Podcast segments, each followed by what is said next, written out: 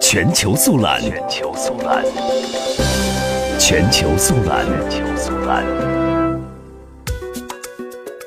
当地时间六月十八号上午，哥伦比亚总统桑托斯召集哥伦比亚检方、警方以及波哥大市政府相关负责人，就六月十七号波哥大安迪诺商场恐怖袭击召开紧急安全会议，以稳定目前局势。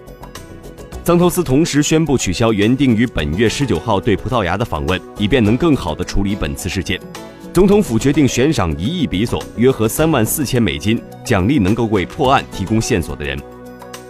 十八号恰逢父亲节，此前一天发生爆炸的商场已经恢复营业，商场内外仍有许多军警在巡逻，许多市民也前来购物。当天中午，哥伦比亚媒体在该商场内遇到前来用餐并庆祝父亲节的哥伦比亚总统桑托斯和他的家人。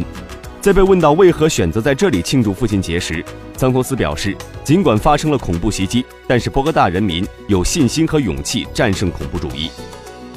当地时间六月十七号下午，在位于波哥大市中心的安迪诺商场发生了针对平民的爆炸事件。哥伦比亚总统桑托斯强烈谴责这一恐怖袭击，并敦促警方加紧调查事件真相。根据警方最新的介绍，爆炸物被安置在商场内二楼的女士卫生间内。共造成三人死亡，九人受伤。